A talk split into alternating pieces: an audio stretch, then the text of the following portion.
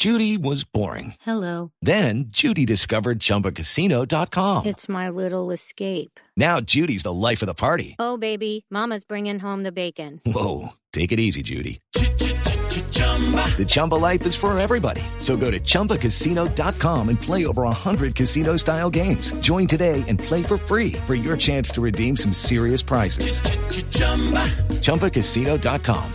No purchase necessary. Void where prohibited by law. 18 plus terms and conditions apply. See website for details.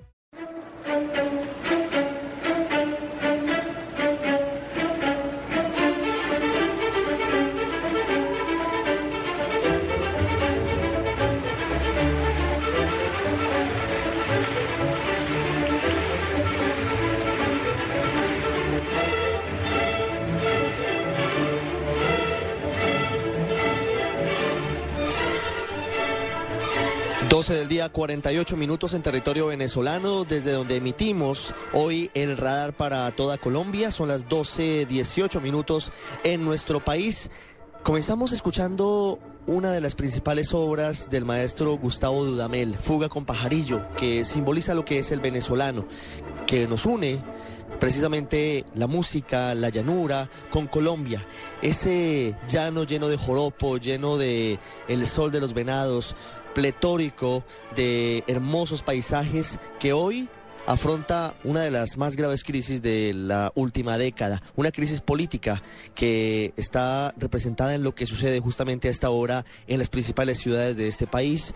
En Caracas hay dos gigantescas marchas, una en el sector del Marqués, encabezada por Enrique Capriles, Antonio Ledesma, María Corina Machado, hay más de 150 mil personas en esta zona de Caracas, y otro tanto, una cantidad similar de personas están en la otra esquina de la capital venezolana, en la zona del Calvario, en la zona de la Asamblea Nacional. Las mujeres chavistas, simpatizantes del gobierno del presidente Nicolás Maduro, se manifiestan a esta hora en contra de lo que ellos califican fascismo. Un país marcado por un dólar elevado, un precio exageradamente alto por cuenta de la escasez que hay de la divisa, una inflación del 56% en el año 2013, la escasez de harina, de leche, de productos básicos, la inseguridad que dejó el año pasado más de 26 mil personas asesinadas, la falta de control en las protestas, más de 10 muertos en los últimos días por cuenta de las manifestaciones. Ese es el escenario hoy de Venezuela, uno de los países más ricos del hemisferio occidental, uno de los principales productores del mundo, que afronta momentos difíciles y de lo que hoy queremos hablar en el radar, analizándolo desde todas las aristas, desde todos los ángulos. Inicialmente Queremos hablar sobre lo que dice la oposición, sobre lo que dice el oficialismo, y eso será en segundos. Muchas gracias por estar con nosotros en el radar hoy desde Caracas, Venezuela.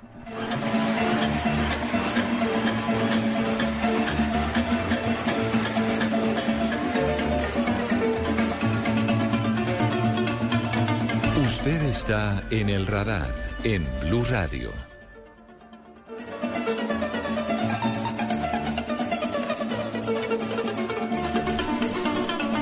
12 del día, 21 minutos en Colombia. Esto nos dijeron hace algunos minutos en las calles de la zona del Marqués algunos manifestantes. ¿Por qué están hoy acompañando la marcha de más de 100 mil personas en la zona este de Caracas?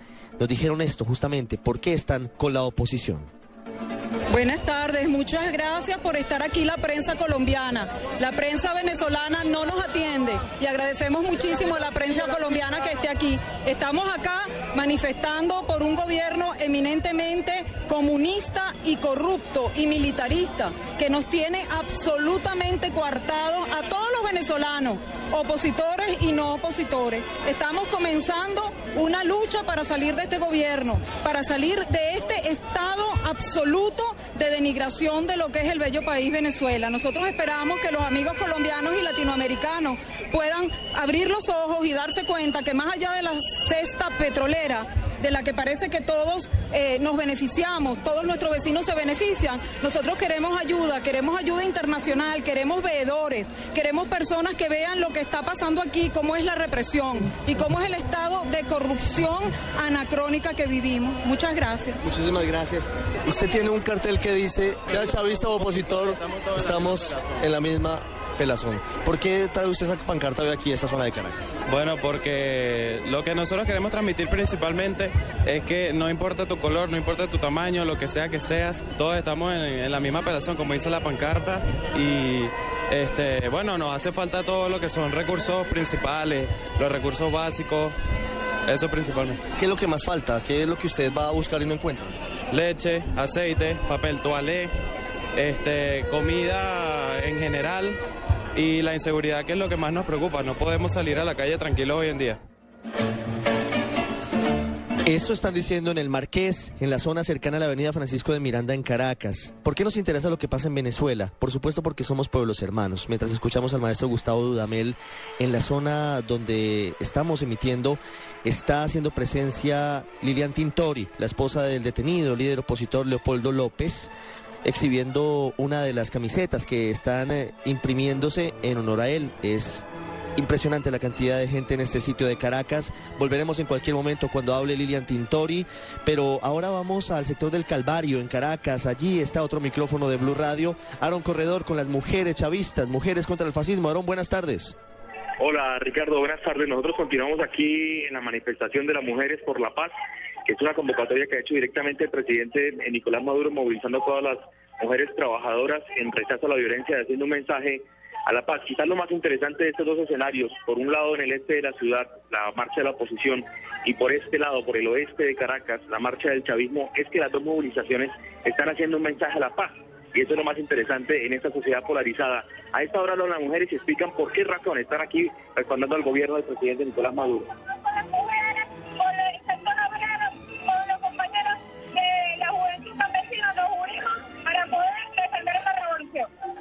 Ese es el mensaje que se escucha, esa es la manifestación que hacen los chavismos, una defensa de la revolución, un respaldo del gobierno del presidente Nicolás Maduro y diciendo que son la mayoría en el país, que han ganado 18 de 19 procesos electorales y que la oposición no puede buscar atajos no electorales para intentar tomar el poder, ante lo que ellos han llamado un ataque por parte del fascismo o de la ultraderecha venezolana. Esa es la sensación, Ricardo, que se escucha aquí en el centro de Caracas, donde va a llegar en los próximos minutos el presidente Nicolás Maduro.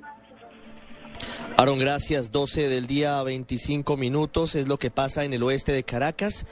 Nos interesa todo lo que pasa en Venezuela porque aquí en eh, este país viven más de 4 millones de colombianos que están viviendo acá hace más de cuatro décadas, que envían dinero a sus familias en Colombia. Muchos de ellos nos escuchan.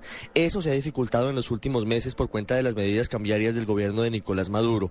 Pero además compartimos una frontera muy extensa y esa frontera se ha visto perjudicada, entre otras cosas, por medidas que se han tomado contra el contrabando, que ha generado una hambruna terrible en La Guajira y que ha generado unos graves disturbios en el Táchira, en la frontera con norte de Santander. Pero vamos justamente a Paraguachón, uno de los puntos más al norte de Colombia, comparte frontera con el sur y allí hay otro micrófono de Blue Radio. Está Carlos Cataño Iguarán tomando el pulso a lo que pasa en esta zona, hablando con los indígenas. Carlos, buenas tardes. Ricardo, buenas tardes a usted, igualmente a todos los oyentes. Mire, el panorama aquí es de una notoria baja en el número de pasajeros que viajan desde Colombia hacia Venezuela y viceversa. La razón es que hay temor por las violentas protestas que se están realizando en este momento en la capital más próxima a Maicao. Estamos hablando de Maracaibo, que está a dos horas justamente de este punto fronterizo de Paraguachón. Lo que nos dicen los viajeros es que en las calles de Maracaibo en este momento se están ejecutando algunas manifestaciones, algunos plantones y que impiden el paso vehicular. Consecuentemente la gente se abstiene de viajar por temor algún tipo de agresión. Pero las consecuencias de esta crisis venezolana se sienten fundamentalmente en la economía, porque esta es una población que vive del paso de los viajeros, del intercambio comercial, de la venta de servicios y consecuentemente eso ha disminuido en cerca de un 50%. Justamente tenemos aquí uno de los cambistas, porque ese es uno de los oficios más generalizados, el cambio de bolívares a moneda colombiana y viceversa. Eh, ¿Cómo ha sido la actividad en los últimos días, desde que comenzó la protesta en Venezuela? El flujo de personas y por tanto el cambio ha disminuido. Sin embargo, el punto más dramático tiene que ver con la crisis alimentaria. Hay un desabastecimiento e incluso la primera autoridad de este lugar, de Maicao, Eurípides Pulido, el alcalde, ha manifestado que tras un consejo extraordinario de seguridad se determinó que hay una hambruna eh, no solo en la parte residencial de Maicao y el corregimiento de Paraguachón, sino en las rancherías indígenas, donde el gobierno venezolano impide el paso de alimentos subsidiados. Consecuentemente, este es el panorama de incertidumbre, pero también de mucho temor por parte de los habitantes de este punto fronterizo de Paraguachón que divide el departamento de La Guajira y el estado venezolano del Zulia. Por el momento, toda la información. Siga usted, Ricardo.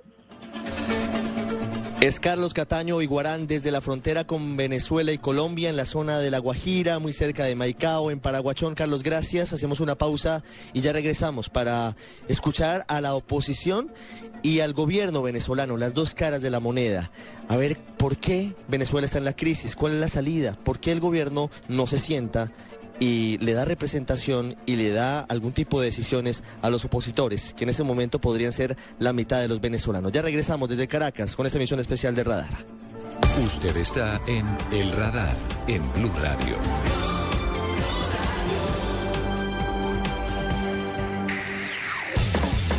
Este fin de semana, todo el fútbol. Fútbol, fútbol. ¡A ver si la mete Dani! Fútbol.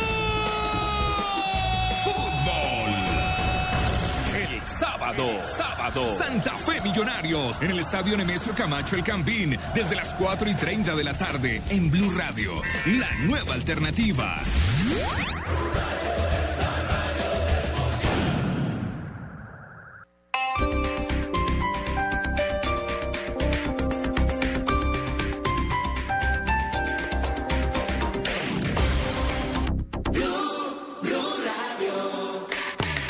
Este sábado, después de las noticias del mediodía, en blanco y negro con Mabel Lara, Matador. Lo que uno hace es una, par- una- un poco ser como ese cronista gráfico de la tragicomedia del país. El prestigioso caricaturista colombiano habla de su trabajo y su vida. ¿Usted se considera de izquierda? No, sí, con esta izquierda colombiana que son, que son, eso sí son caricaturas. Matador.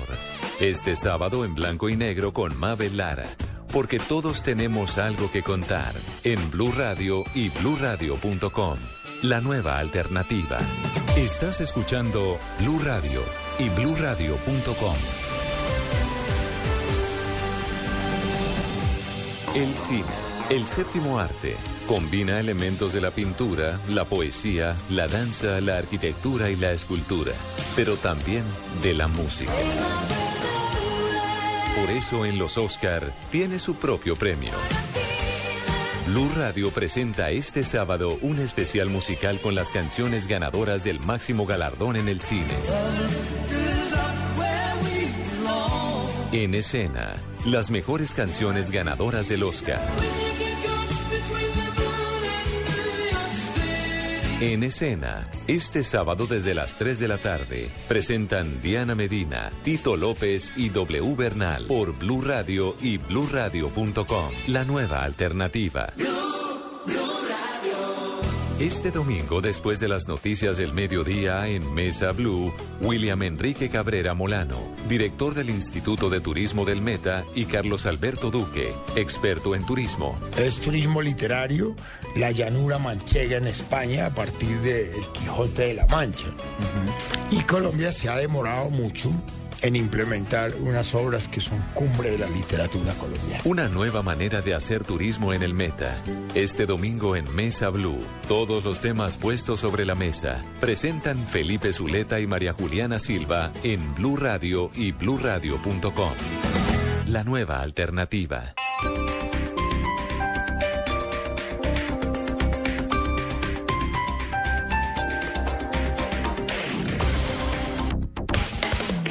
¿Recuerdas cuando el timbre para salir al recreo era el momento más esperado del día? Vuelve la época que todos recordamos. Vuelve a vivir los años maravillosos. Muy pronto en Caracol Televisión. Estamos detrás de los hechos de la semana en El Radar de Blue Radio.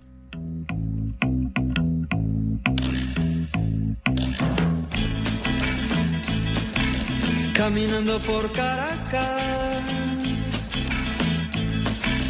la gente me saludaba y andaba.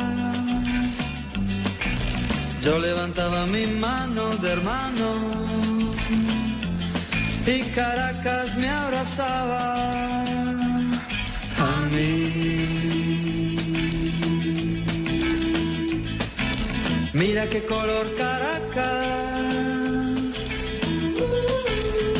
calor en tus mujeres Caracas, qué ritmo tienen tus calles y valles, que se mueven, que se mueven. Hoy caminan por Caracas millones de venezolanos, millones de venezolanos simpatizantes del gobierno y millones de venezolanos opositores, que hoy no tienen un punto de encuentro, que hoy han llevado al extremo el odio y la polarización. Ese es quizás el problema más grave que tiene Venezuela. El odio y el repudio entre los integrantes del gobierno y los opositores, los que quieren un cambio. Eso es el punto de partida de los graves problemas que tiene este país. Hicimos un recorrido en las últimas horas sobre las protestas, las guarimbas, aquí les llaman así, la quema de barricadas y el temor permanente a que un tiro mate a algún manifestante. Esto fue lo que encontramos en las calles de Caracas, como canta Piero hasta ahora. Por las calles de Caracas estuvimos en las últimas horas. Pueblo, escucha, únete a la lucha. Pueblo, escucha, únete a la lucha. Caracas, Venezuela, Plaza de Altamira, centro oeste de la ciudad. 3 y 5 de la tarde. Cerca de 100 adolescentes comienzan con estos cánticos la jornada de protestas en contra del gobierno de Nicolás Maduro. Para muchos de ellos, esta es su primera travesura frente a las autoridades, pero la mayoría tiene claro por qué deciden sentarse sobre una de las principales avenidas de la ciudad y tapan el paso con desechos que encuentran en las aceras. Jenny Sánchez es una joven mulata, estudiante de sociología de la Universidad Central de Venezuela y tiene 18 años. Ella explica por qué dice que sus ojos ilusionados con un cambio van a seguir en la que considera su lucha. Asistencia, vamos a estar aquí todos los días. Todos los, días que sea necesario. A las 3 y 45 de la tarde, los muchachos que bloquean la avenida Francisco de Miranda han recibido refuerzos. Algunos voluntarios les han regalado agua y comida para enfrentar el calor que a esta hora derrite a los habitantes de la ciudad. De repente aparece una humilde mujer.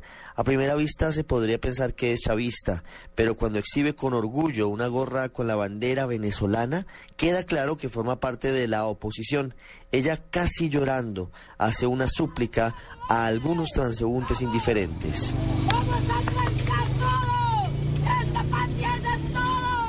En la Plaza Alfredo Sadel, en el exclusivo sector de las Mercedes, en el oriente de Caracas, centenares de universitarios marcharon con una flor blanca en su mano derecha, pidiendo que cese el baño de sangre que ha cobrado la vida de cerca de 10 venezolanos en las últimas semanas. Mientras el sol se oculta y los manifestantes se marchan, Cristina, una joven estudiante de ingeniería, explica por qué prefirió dejar de lado otras actividades para salir religiosamente en las últimas dos semanas a las calles de Caracas cubierta con la bandera venezolana. Es una, un descontento nacional. O sea, es, es la rabia que hay, es la impotencia que hay, es la indignación que hay por la situación en la que vivimos, por la inseguridad, porque ya nos afecta a todos, no es solo a los rojos o a los blancos o a los azules, es a todos. Carlos Otero caminaba con prisa por la plaza Alfredo Sadel, tenía temor por la llegada de la Guardia Nacional Bolivariana pero pese a sus miedos, expresó porque, según él, vale la pena seguir en las calles. Maduro está ciego a su ideología, a su cuestión y todos los que estén en contra de él eh, creen que son malos, que somos los... Ya es de noche y mientras en la radio y en la televisión retumban las palabras del presidente Nicolás Maduro, quien en cadena nacional amenaza con sacar del país a CNN, en Chacao la zozobra aumenta mientras pasan los minutos. Un silencio cómplice rodea a unos 20 muchachos que esperan en una esquina la llegada de la policía para empezar el juego del gato y el ratón, que en estos días ha dejado de ser un juego para convertirse en una tragedia. A las 8 de la noche volvemos a la Plaza de Altamira.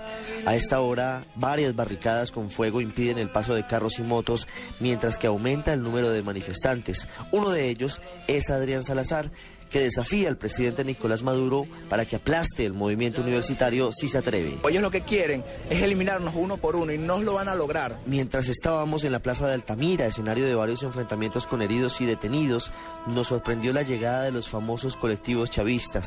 Hombres motorizados y armados que son responsables de varias muertes en estos turbulentos días en Caracas.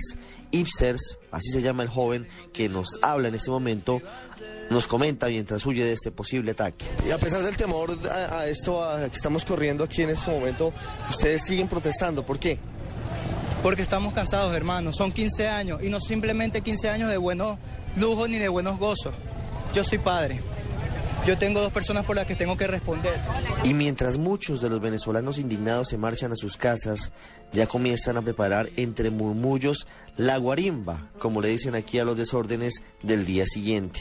Antes de que se fuera, le preguntamos a Carla Sánchez si los jóvenes se iban a cansar de las protestas de estos días. No nos vamos a cansar, vamos a seguir en las calles y vamos a seguir luchando hasta que logremos lo que queremos, que es el cambio. Y nadie nos va a sacar de las calles hasta que logremos eso. Desde Caracas, Venezuela, Ricardo Espina, Blue Radio. Polos opuestos en El Radar de Blue Radio.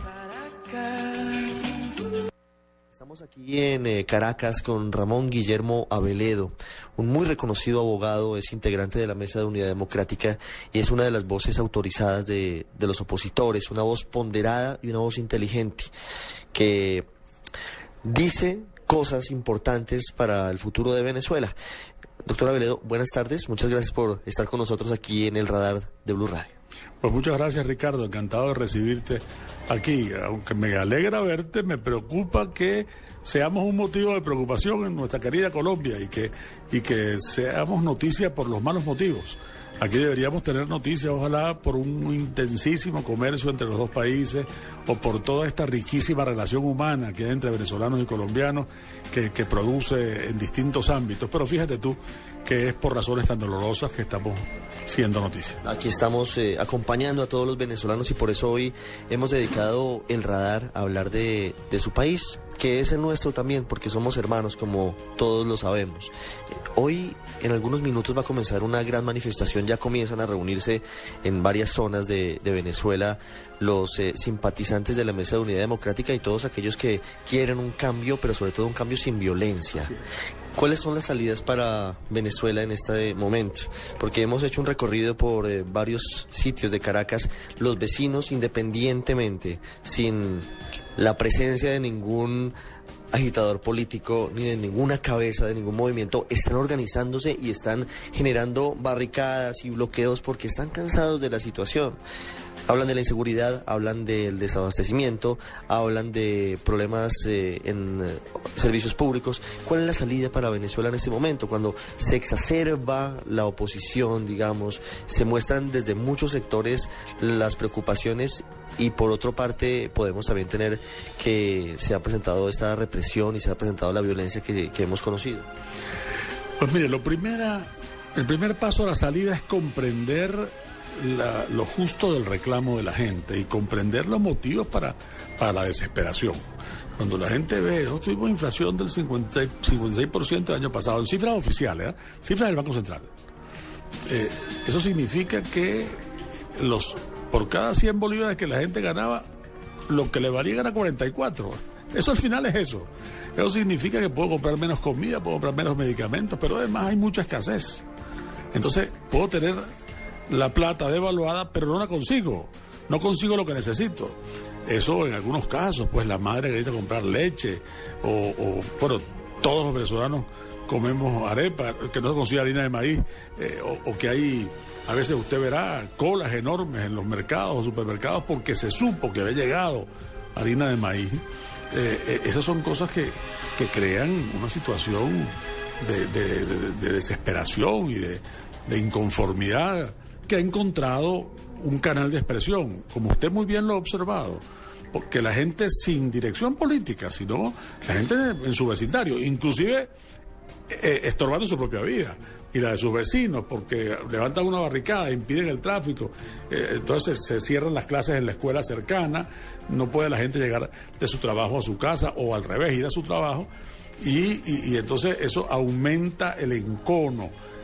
Después, hemos, digamos, otra cosa que, por la cual ha habido mucha insatisfacción de los venezolanos es la cuestión de la delincuencia. Aquí tuvimos el año pasado 25 mil muertos eh, por causa de la violencia delictiva. Eso es mucha gente. Eso es un... la proporción es mayor de lo que ha tenido Colombia. Es mayor de, lo de cualquier país de América Latina, salvo Honduras. Es decir, mayor que la de México, mayor que, que, que cualquier otra nación latinoamericana. Es, demas- es uno de los niveles de violencia más altos del mundo. Eso tiene que ocasionar un descontento, tiene que ocasionar una inconformidad. O sea, lo primero es comprender que hay unos motivos para la gente y que independientemente de que estén mal expresados o bien expresados, pero independientemente de cómo se expresan, hay unos motivos reales. Un asunto también que se dice por parte de- del presidente Nicolás Maduro, antes se decía por eh, el fallecido Hugo Chávez, y es que no hay un régimen más democrático que el venezolano, porque dicen ellos desde el gobierno que han ganado 15, 16 elecciones en los últimos 14 años.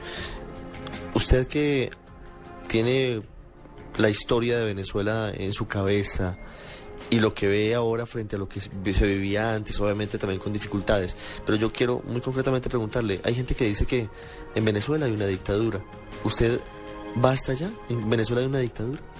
Mire, le cuento, para, vamos a explicarle a la gente de Colombia cómo es la cosa, cómo es nuestra democracia, cómo es eh, la, la- la transparencia y la equidad en el, en el sistema político. Esto es, bueno, estamos cerquita ya del, del Mundial y estamos, oye, los mejores deseos para la Selección Colombia. Muchas gracias. Estamos como en una cancha de fútbol que tiene una inclinación de 45 grados. En la parte de abajo está la arquería nuestra. En la parte de arriba está la arquería de ellos. La arquería nuestra está a todo lo ancho del, del campo. La de ellos parece una arquería de futbolito, de fútbol sala. El- ellos pueden tocar la pelota con la mano, hacer fouls, Entonces, porque los árbitros están a favor de ellos. A ellos les permiten tener 22 jugadores, nosotros nada más 11. No podemos tocarla eh, con la mano, sino hacer- a- actuar dentro de las reglas del fútbol. Bueno, nos cuesta mucho meter los goles. Y cuando metemos los goles, entonces nos anulan por posición adelantada. Bueno, es una cosa tremenda. Nosotros estamos Muchas gracias, Este partido. doctor Ramón Guillermo Aveledo. Usted que es eh, uno de los más importantes eh, ideólogos de la oposición venezolana hablando con nosotros aquí en el radar. Escuchemos lo que dice a esta hora Lilian Tintori, esposa de Leopoldo López, desde el este de Caracas. A esta hora manda besos a la multitud, va a lanzar, eh, escuchémosla, está animando a la gente, escuchemos lo que pasa a esta hora en otro punto de Caracas.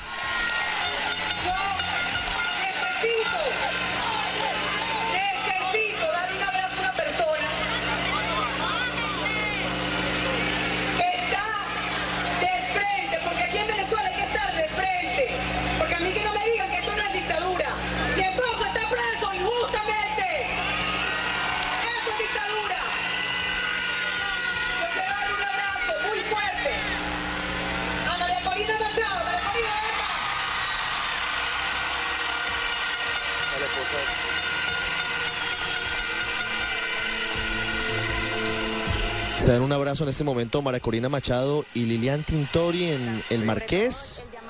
Lilian eh, Tintori y María Corina Machado en ese momento. Ahora toma el, el micrófono María Corina, escucharemos un poco lo que dice ella y luego vamos a escuchar a la otra parte, a las ministras del gobierno de Nicolás Maduro.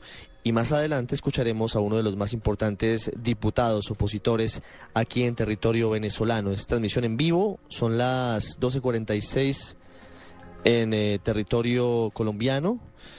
Una de la tarde, 16 minutos en territorio venezolano. Aarón Corredor nos tiene la otra cara de esta moneda. Las mujeres que han estado del lado del gobierno, hablando hoy en la manifestación que se da en contra del fascismo. ¿Qué han dicho las ministras, ministra de Defensa, ministra de Comunicación e Información, Aarón, desde otro punto de Caracas?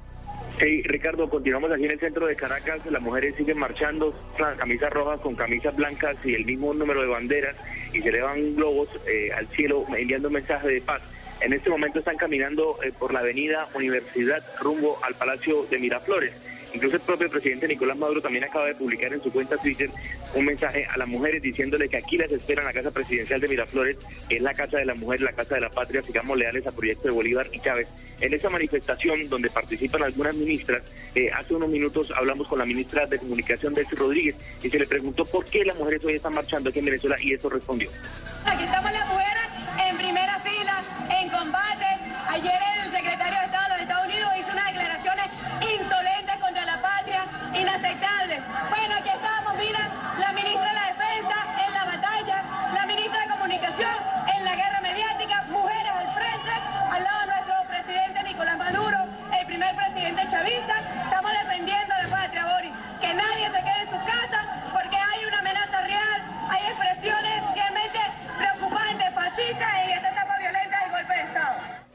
La ministra de Comunicación, Delcy Rodríguez, también va acompañada de la ministra de la Mujer, eh, Andreina Tarazón, y la ministra de Defensa, la almirante Carmen Belentes, que ha dicho, a pesar de las denuncias que hay sobre la Guardia Nacional y los excesos policiales durante las protestas, que la Fuerza Armada Nacional Bolivariana no reprime al pueblo venezolano. Eso también dijo la ministra de Defensa hace unos minutos por el micrófono de Blue Radio gracias a nuestro comandante supremo y eterno, hemos logrado estar aquí en todos los poderes, comandando nuestras Fuerzas Armadas. Eso se lo debemos a nuestro comandante supremo como un hombre humanista, un hombre que luchó por todos y nos dio el puesto a todas las mujeres en Venezuela. Hoy estamos aquí, es un día libre para las Fuerzas Armadas, los que están de guardia, los que están en- al frente del combate, como es nuestra Guardia Nacional Bolivariana, que aprovecho para felicitarlos por el trabajo que están haciendo. La Fuerza Armada Es la voz de la Carmen Melente Ricardo y le cuento que el presidente Nicolás Maduro sigue publicando a través de su cuenta Twitter eh, respaldando la marcha de la movilización que va a llegar en los próximos minutos al Palacio de Miraflores. Dice el presidente Nicolás Maduro, las mujeres de la patria en la calle desbordando con su amor todo el territorio de Venezuela, llamando a la paz y rechazando al fascismo. Esa es la posición y lo que se ve aquí en el centro de Caracas de la marcha de las mujeres, las mujeres chavistas que hacen un mensaje por la paz. Ricardo. Aaron, gracias. 12.49 minutos en Colombia, una de la tarde 19 minutos aquí en Venezuela. El fondo de todo esto es que no pueden tramitarse las diferencias con violencia entre los venezolanos. Lamentablemente las noticias no son buenas. El periódico El Carabobeño acaba de reportar que ha fallecido la joven Geraldine Moreno. Ella era una joven futbolista que estaba manifestándose hace algunos días en la ciudad de Valencia. Según dice el periódico, recibió un disparo en la cara, un disparo con perdigones de la Guardia Nacional, perdió su ojo y no solamente perdió su ojo, acaba de fallecer víctima de esta violencia entre hermanos, otra persona. Y mientras eso pasa, algo adicional antes de escuchar a los diputados simpatizantes de Nicolás Maduro, así como ya lo hicimos con la oposición, el secretario general de la OEA, José Miguel Insulza, ha abierto hace minutos la posibilidad de una intervención internacional, de una mediación internacional en el conflicto venezolano, en una carta publicada por el diario La Tercera de Santiago de Chile. Polos opuestos en El Radar de Blue Radio. Continuamos a esta hora transmitiendo el radar de Blue Radio desde Caracas, Venezuela, que sigue siendo escenario a esta hora de manifestaciones tanto de los simpatizantes del gobierno del presidente Nicolás Maduro como de los opositores. Ambos coinciden por lo menos en el mensaje, en enviar un rechazo a la violencia que se ha desatado en estos últimos días en este país. Hay la cifra oficial de ocho muertos, sin contar los dos que fallecieron lamentablemente anoche en hechos demenciales y absurdos.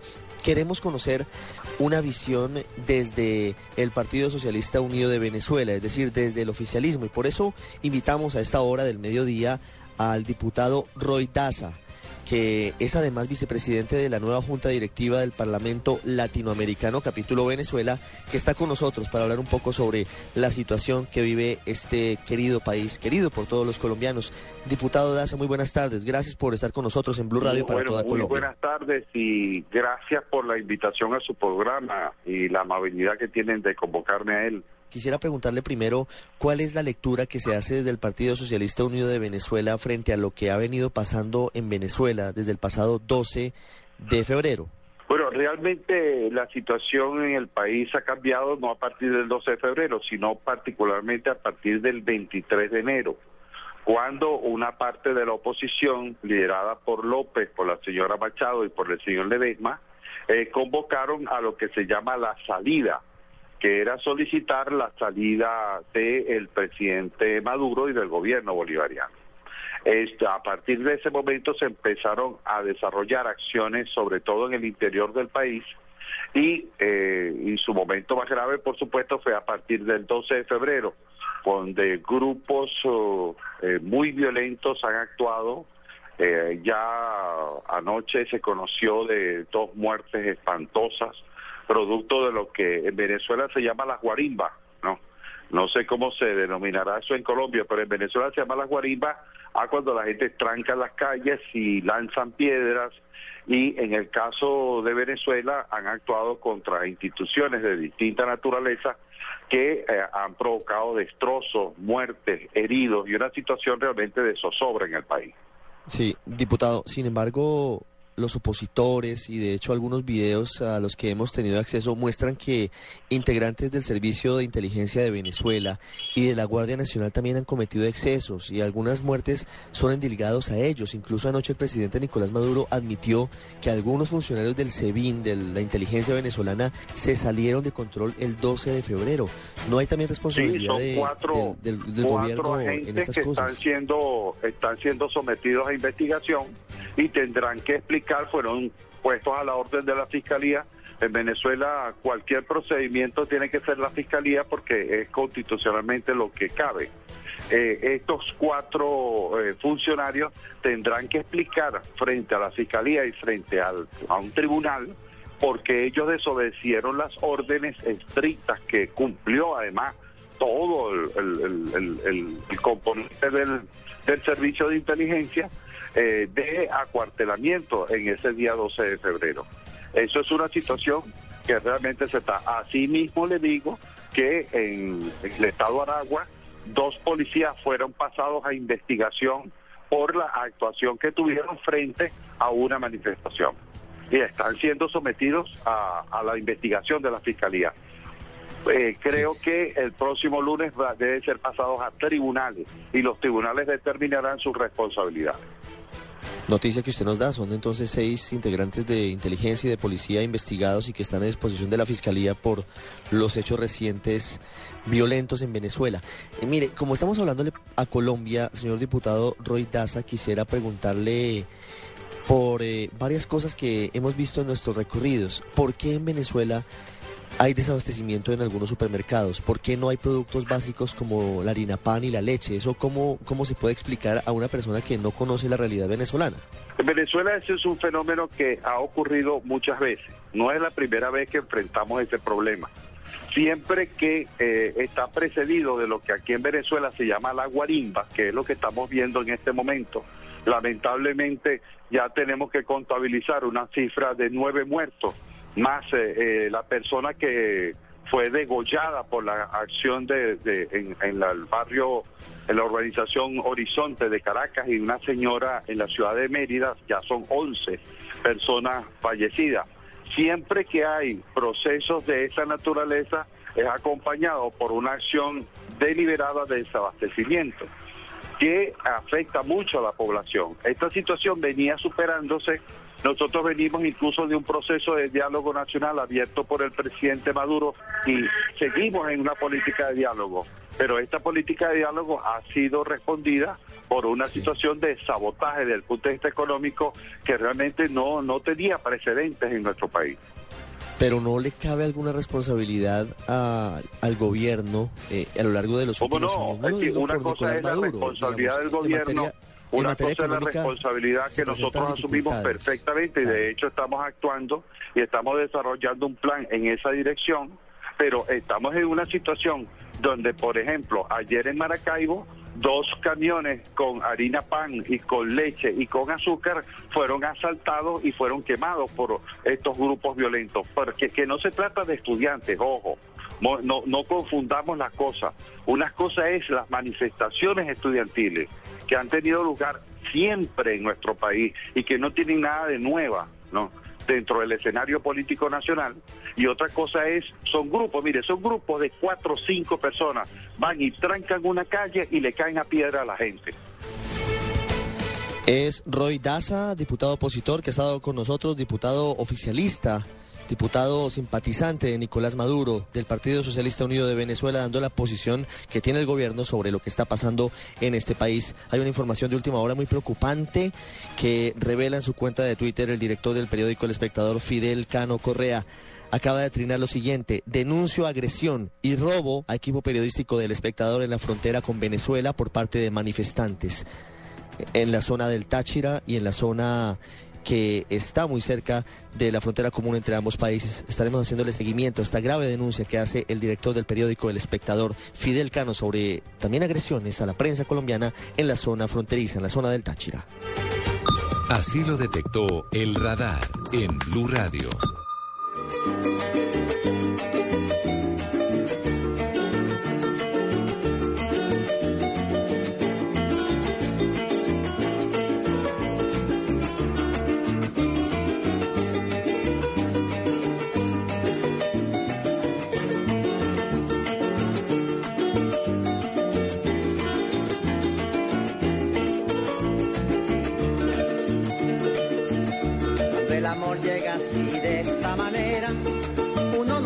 Y.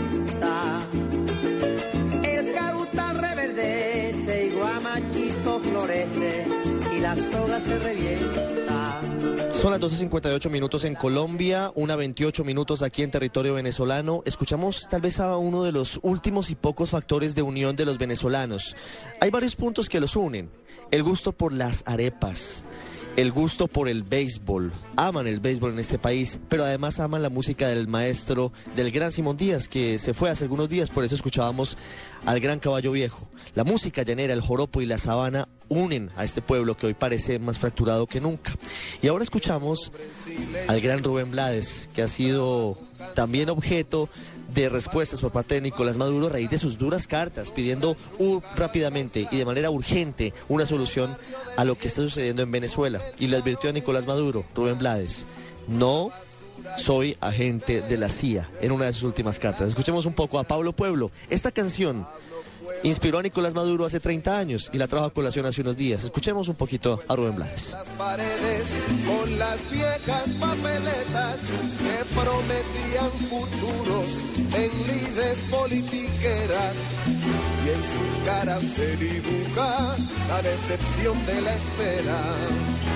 Pablo Pueblo, hijo del grito y la grande, de la miseria y del hambre, del callejón y la pena.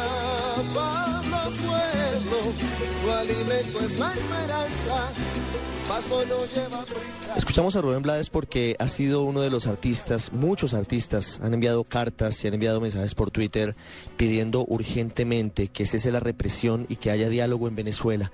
Rubén Blades ha sido particularmente mencionado porque, como lo decíamos, fue la inspiración de los grupos de izquierda, no solamente en Venezuela, donde estamos, sino en toda América Latina, con sus letras, como esta Pablo Pueblo que recordaba Nicolás Maduro. Rubén Blades se ha desmarcado de la revolución bolivariana, del socialismo del siglo XXI, y ha pedido urgentemente un diálogo con los opositores, la liberación de los presos y no más muertos en las calles de las ciudades de Venezuela. Mientras siguen las marchas en la zona del Marqués en Caracas, ya son más de 250 mil personas que están en ese sitio y mientras están en la otra zona, en la zona oeste, también los simpatizantes de Nicolás Maduro, escuchamos a Magdalena Pardo, ella es la presidenta de la Cámara Colombiana y Venezolana de comercio y analiza la importancia de lo que se intercambia entre ambos países y también nos cuenta cuál es la situación actualmente porque se dificulta mucho el comercio en la zona fronteriza. Buenas tardes. Bueno, en primer lugar y para darle contexto a este tema, debemos recordar que Venezuela es nuestro mercado natural y viceversa, que compartimos una frontera de 2.200 kilómetros y a lo largo de esa línea de frontera hay 3 millones de habitantes. Un tercer país que participa de las mismas vivencias, los mismos problemas, las mismas amenazas y oportunidades. En segundo lugar, y es algo que no se tiene siempre presente, la relación comercial entre los dos países ha sido un gana-gana. El intercambio colombo-venezolano es de gran calidad. Intercambiamos productos industriales y alimentos con alto valor agregado y se genera un gran empleo. Históricamente, Colombia es el país al cual Venezuela no le exporta petróleo sino productos industriales.